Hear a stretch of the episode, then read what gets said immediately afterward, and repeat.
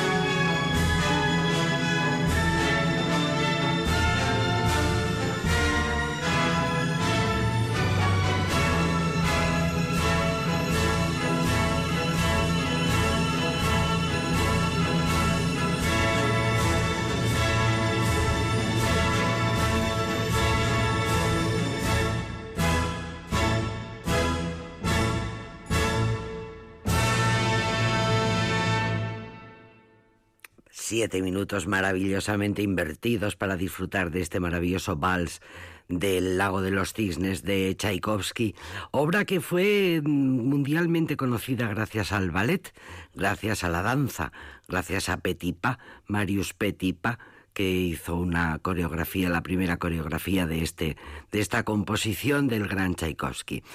Bailar es una forma de felicidad, lo dijeron el filósofo Nietzsche y su predecesor y colega Sócrates.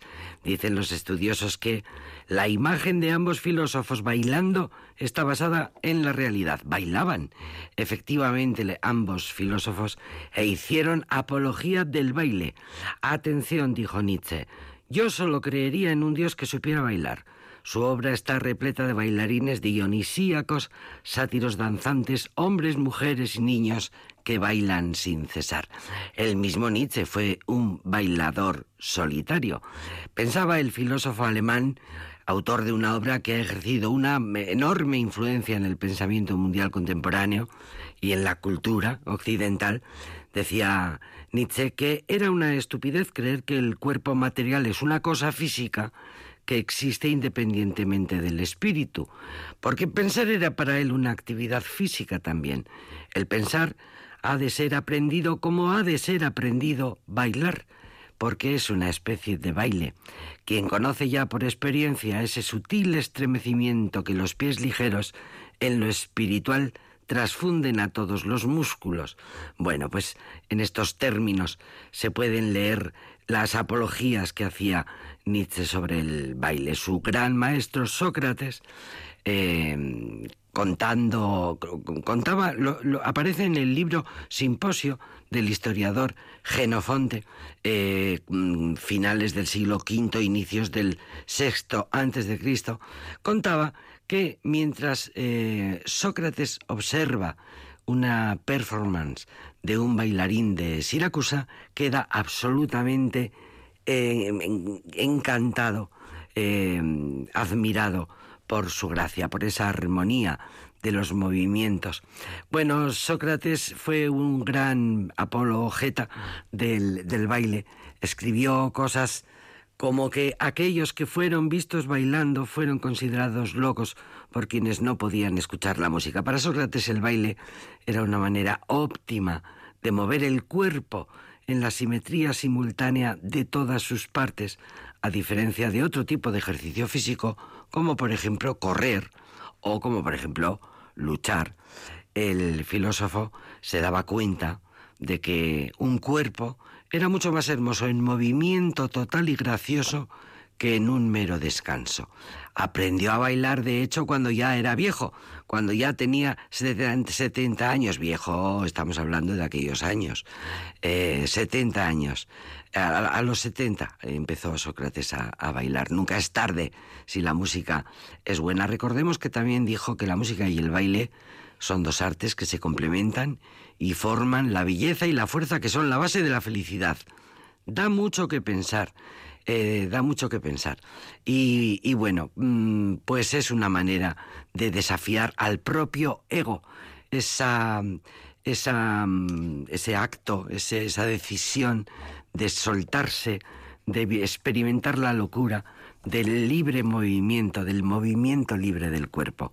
Bueno, pues bailar es una forma de felicidad, lo dicen los dos filósofos, por cierto, nada sospechosos de sostener teorías flojas, ni Nietzsche ni Sócrates. Bailamos con el Lago de los Cisnes de Tchaikovsky y tenemos más músicas para bailar en este programa que se llama Aldapeco.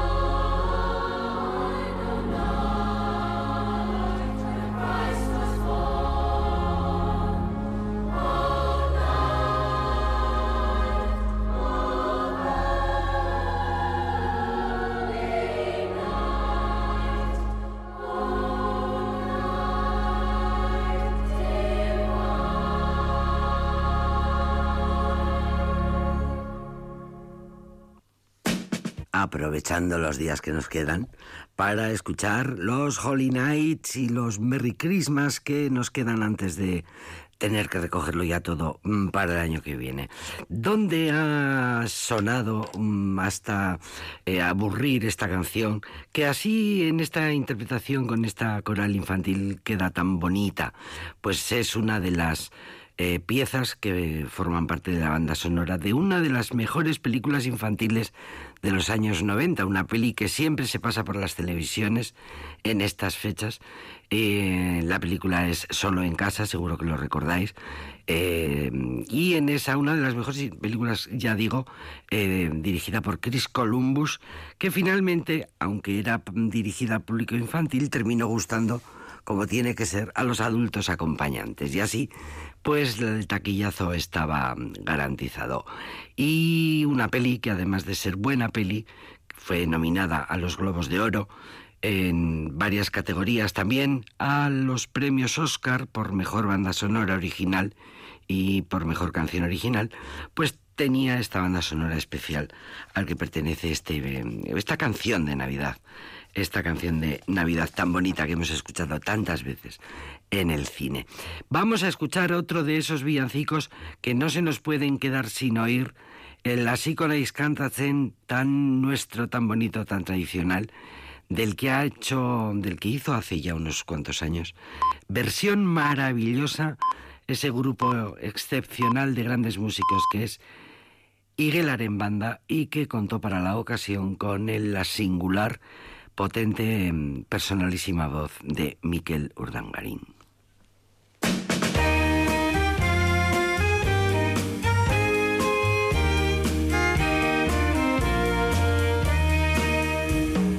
Hasiko naiz albistea Bekatariak esaten Zergatik dagoan jangoikoak izon egin da belenen.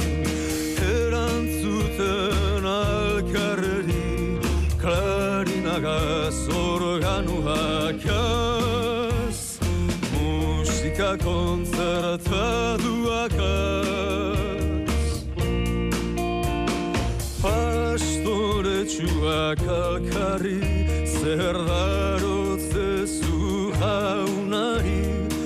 Zarraren azpian dago arkume buruzuri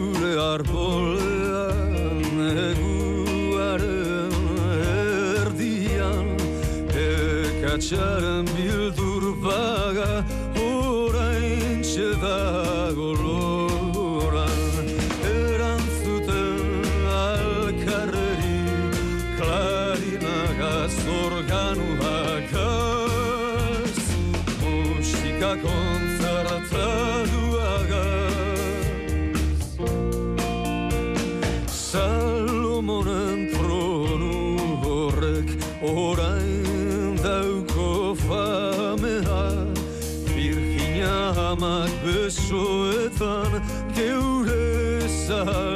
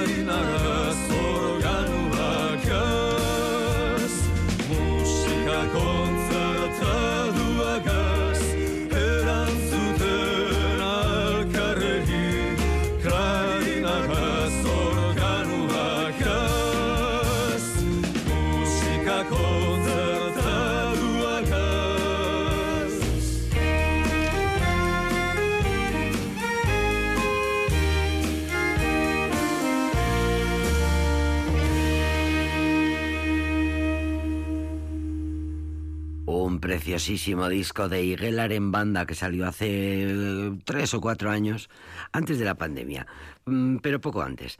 Eh, hacía tiempo que Vicente Martínez, como recordamos, eh, columna vertebral de Oscorri y creador de la Iguelar en banda, de esta conjunción de músicos excepcionales que forman esta banda tan maravillosa, pues hacía tiempo que Vicente Martínez quería hacer un disco de canciones de Navidad. Mm, Bueno, eh, como que no hay mucho repertorio, digamos, cuando hablamos de los de las eh, canciones de Navidad en euskera. Y se puso a ello. Resulta que en su día Nacho de Felipe, alma mater y pater de Oscorri, le había regalado un libro con melodías con canciones tradicionales de Navidad del padre Donostia, el gran, mm, el gran folclorista, el gran arqueólogo del folclore euskaldún. Y mm, ese libro lo tuvo Vicente Martínez hasta que por fin se pudo hacerlo, pudo hacer realidad aquel sueño que él tenía. Y lo convirtió en un disco muy bonito que se llama Urberri, Urteberri. Y bueno, fue maravillosamente recibido. Y en banda, ese grupo de culto que forman Vicente Martínez a la guitarra, a Mayurca Jaraville al contrabajo y Asier Oleaga a la batería, tres grandes de nuestra música, pues dieron el pelotazo con esta maravillosa con este maravilloso disco lleno de canciones de Navidad y lleno de participaciones de gente como Mikel Urdangarín que borda esta preciosa así con Aiskantatzen. Hay en ese disco otras voces como las de Izaro, Mayo Llenar, de Nacho de Felipe también canta, en fin. A ver si aprovechamos estos días que nos quedan para eh, que no se nos quede nada en el tintero, que luego todas estas las guardamos y no las volvemos a escuchar hasta dentro de un año. Bien, mira, vamos a escuchar, que no se nos olvide, vamos a disfrutar de una zambomba de Jerez.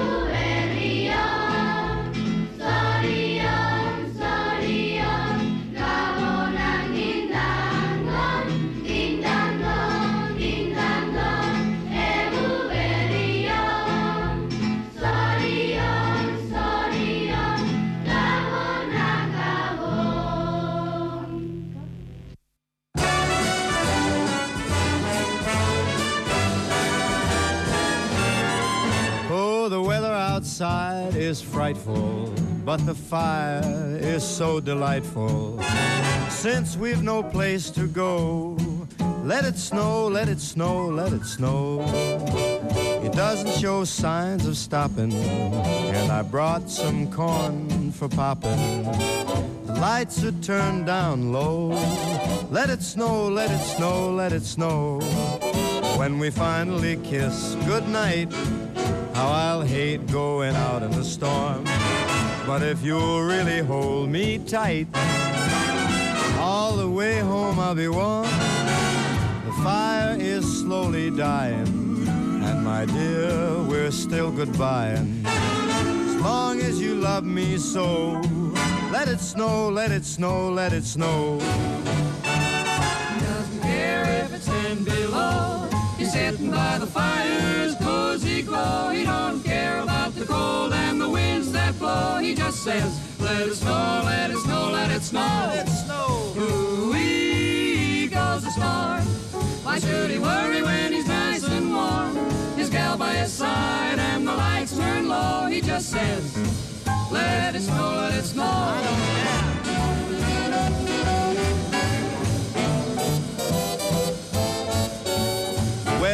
outside is frightful, but that fire is mm, delightful. Since we've no place to go, let it snow, let it snow, let it snow. It doesn't show signs of stopping, and I brought lots of corn for popping. The lights are way down low. Una de las canciones de Navidad más escuchadas, radiadas, emitidas en la voz del- de Frank Sinatra, de uno de los grandes de la historia. Es eh, la música elegida por nuestra querida Dora Fernández de Pinedo, a quien ya tenemos preparada, querida Dora. Bienvenida. Buenas Estoy tardes. Preparada, con- escuchando a Frank Sinatra, en una de las canciones, mm, pues yo creo que más eh, populares, más icónicas, sin pero tampoco se ha, ha tenido un abuso esta esta canción. Es una canción que bueno canta, hemos escuchado a Frank Sinatra, maravilloso. También Dean Martin la cantó, Bing Crosby. Es decir, forma Sus parte amigos de la cuadrilla. claro, Sí, de sí, nuestro sí. patrimonio. Y además es muy bonita y muy romántica, porque, que, bueno, traduciendo lo que dice en inglés, están diciendo, bueno, qué frío hace fuera, qué calentitos estamos aquí, eh, pero no vamos a salir, vamos a dejar que nieve, per- vamos a permitir esa nieve, porque es muy bonita y siempre y cuando nosotros estemos confortablemente reunidos. Al calorcito eh, aquí. Efectivamente, al Sí, calorcito, sí. viendo la nieve y dejando que caiga. Vamos a dejar que caiga. Y es una canción, pues verdaderamente eh, preciosa. Y, y bueno, pues en, este caso cantada por Frank Sinatra, que nació el 12 eh, de diciembre eh, de 1915 en Nueva York, New Jersey, New Jersey, y murió el 14 de mayo de 1998. Una vida, bueno, pues llena de anécdotas, una vida, una vida que vale por muchas, porque, claro, las cosas que, que, que ocurrieron a Frank Sinatra a lo largo de su vida, pues mm, ocurren a muy pocos, y por Claro. eso es Frank Sinatra, Vivió la voz, y ahora le estamos escuchando, pues para, eh, bueno, pues para recordar lo que es nuestro patrimonio y nuestras emociones de Navidad. Y una vez escuchado a Frank Sinatra esta eh, canción que nos encanta, vamos a hablar de una película, de una película que voy a decir es una película que está basada en hechos reales y que ha cambiado el mundo. Ha cambiado el mundo hasta el punto de que aquello que estaba permitido, tolerado, eh, bueno, di- dispensado de alguna manera, Mm. hoy es condenado de una manera eh, rotunda, absoluta y además de una forma ejemplar. ¿Por qué? Porque, buen bueno, suspense, buen suspense. Efectivamente. Sigue, o sea, nos va a llevar a un, gracias a un periodismo de investigación, pues a conocer una realidad que como digo, hasta entonces, bueno, estaba oculta, ciertamente, que es el acoso, el acoso de un hombre con poder, de un hombre con mando, con influencias y, como digo, poderoso, el acoso a unas mujeres que no estaban buscando más que salir adelante gracias a sus conocimientos, a su vocación y a su gusto por, eh, bueno, pues por el, por, por el cine, por el cine, por la escena, por el teatro.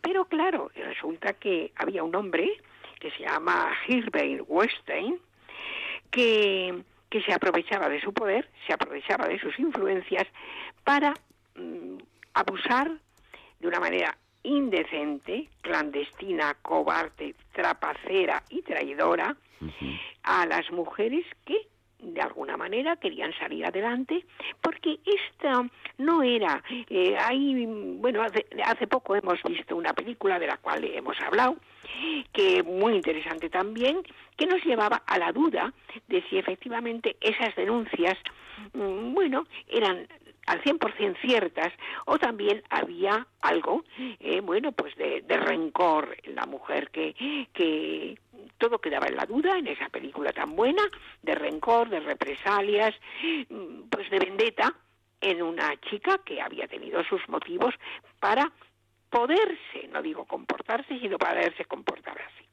En este caso no, eran unas mujeres que querían salir adelante, pero claro, había una persona que les eh, tenía la llave ¿eh? para que ella saliera adelante y aprovechaba esa llave para abusar de ella. Bueno, es periodismo de investigación, lo mismo que fue el Watergate, de, gracias a, eh, New York Times, pues no, en este caso nos hemos enterado de esa situación que estaba existiendo. La dirige la, la película María Schrader, una eh, directora alemana, que ya la conocemos por otras películas también de valor y de importancia. Y en esta película las dos diríamos heroínas, las dos heroínas, eran Jodie Kirschman y Megan Tours. Eh, estas dos chicas trabajaban en el Times y tuvieron noticia, tuvieron noticia de que estaban pasando esas cosas y, y bueno, se llenaron de valentía, de decisión, de valor para llevar adelante, no con facilidad, ese periodismo de investigación y hacerlo público. Eh, en esta película trabajan eh, haciendo, poniendo eh, corporeidad a estas mujeres pues dos extraordinarias eh, intérpretes que azoran Zoe Kazan y Carey Mulligan. A Carey Mulligan le hemos visto en una película que hemos comentado a principios de verano, me parece, que era una chica prometedora.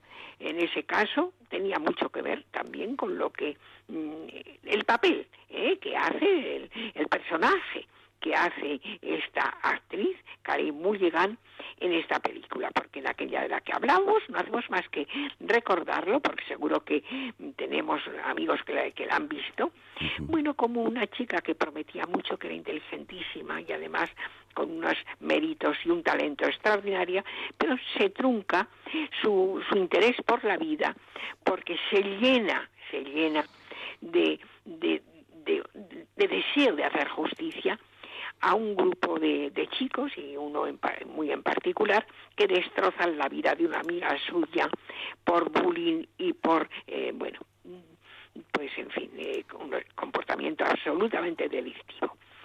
Bueno, estas chicas salen adelante, luchan, luchan, porque esos, esa denuncia que ellas eh, escriben un libro, ese libro, eh, bueno, está premiado con el premio Pulitzer, y efectivamente el New York eh, Times pues permite que esto al final y después de, de un bueno pues una eh, peripecia que esta película la lleva extraordinariamente porque pese a su posicionamiento pese a que todos sabemos cuál es el final de esta película no tiene intriga no estamos esperando a ver cuál es el desenlace porque lo conocemos condenado años de cárcel, el, y condenado.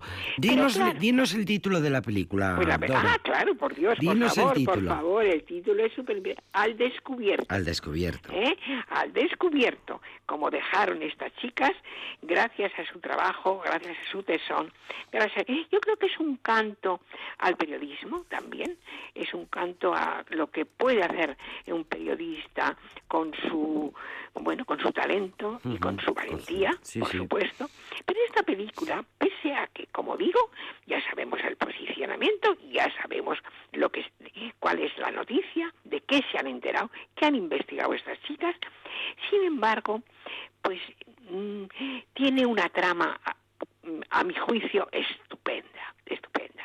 Es una película absolutamente convincente, pero que además no te enreda en su, en su trama. No, es muy lineal, es muy clara y quien estamos viendo la película con una fotografía estupenda, con una música estupenda, con una ambientación estupenda, pero además la estamos siguiendo perfectamente. No, no, no nos enreda en ese guion maravilloso que dio lugar, que dio lugar a todo el movimiento de Me que como digo, ha cambiado el mundo. También hay que agradecer eh, como información de este bueno este eh, triste acontecimiento y al logro que por fin se consigue a Brad Pitt, a Ian Patrol y también a Angélica Jolie, que sabían de esto y ellos apoyaron.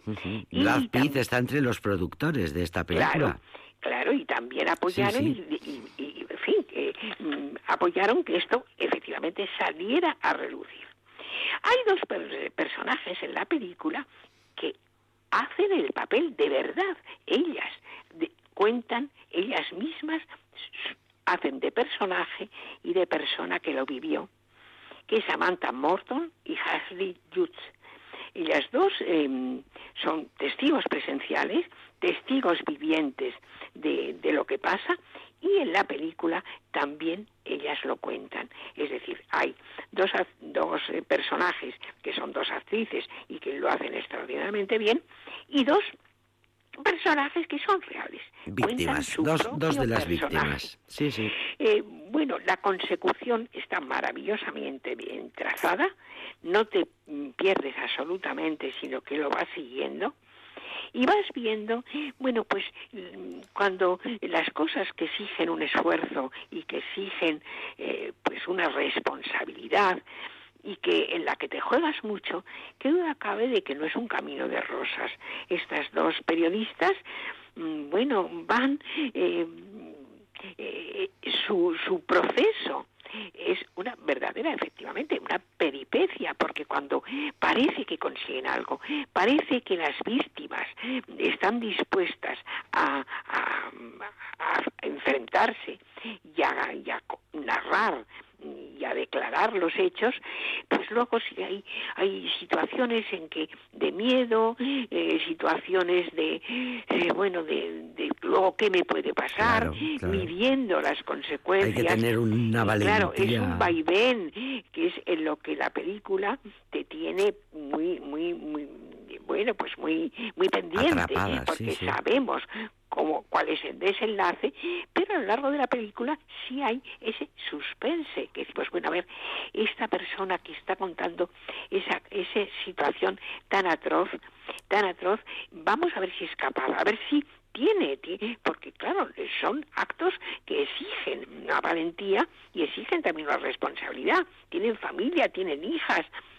Eh, pero además nos va a demostrar una vez más cómo ese hombre traidor, ese hombre embustero, trapacero y pues no actúa con, con, transparencia. Esas no eran unas prostitutas que van, bueno, a ver eh, que consiguen dinero u otras. No, no, no. Es que es el engaño, es que es el estupro, es aprovecharse de unas mujeres, eh, engañando constantemente, o sea, dando mm, sensación de que todo es limpio, de que no pasa nada.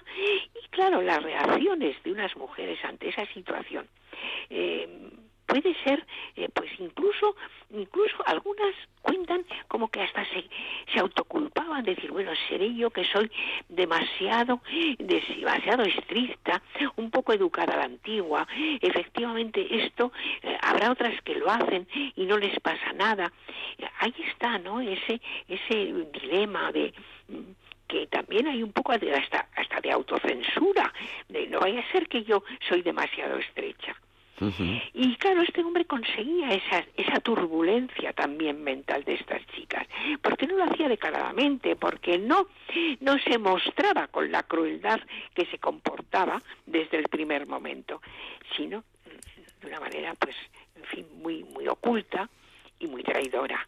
Eh, la película no sale directamente, sale por, por detrás, le sacan unas tomas eh, posteriores, se le ve de espaldas, pero sí al final de la película, ya con los créditos, vemos unas imágenes de ese hombre, que si lo, lo conocemos, claro, por la prensa, porque es un hombre que, que, tiene, que tiene cuerpo, por cierto, un cuerpo muy desagradable, eh, no nos, no nos está mm, porque no lo es, ¿eh? un hombre atractivo, guapo, eh, elegante, eh, ni refinado, no, es, es una persona tosca y verdaderamente desagradable, pero abusaba porque tenía poder, tenía poder, era nada, nada menos que, que, bueno, pues un promotor, era un, una persona que generaba puestos de trabajo con su, con su situación en la vida. Era uno de y, los bueno, productores yo la más verdad importantes es de que la industria. recomiendo ir a ver esta película porque no es en ningún momento tiene ninguna situación eh, pues en fin eh, difícil de ver. No hay as- escenas eh, de sexo explícito ni mucho menos. Todo es sugerido pero no no no, no vemos nada que, que pueda dañar a cualquier espectador la sensibilidad de cualquier espectador. Y, y es bueno pues la intriga está muy bien llevada eh, muy bien planteada muy bien ambientada.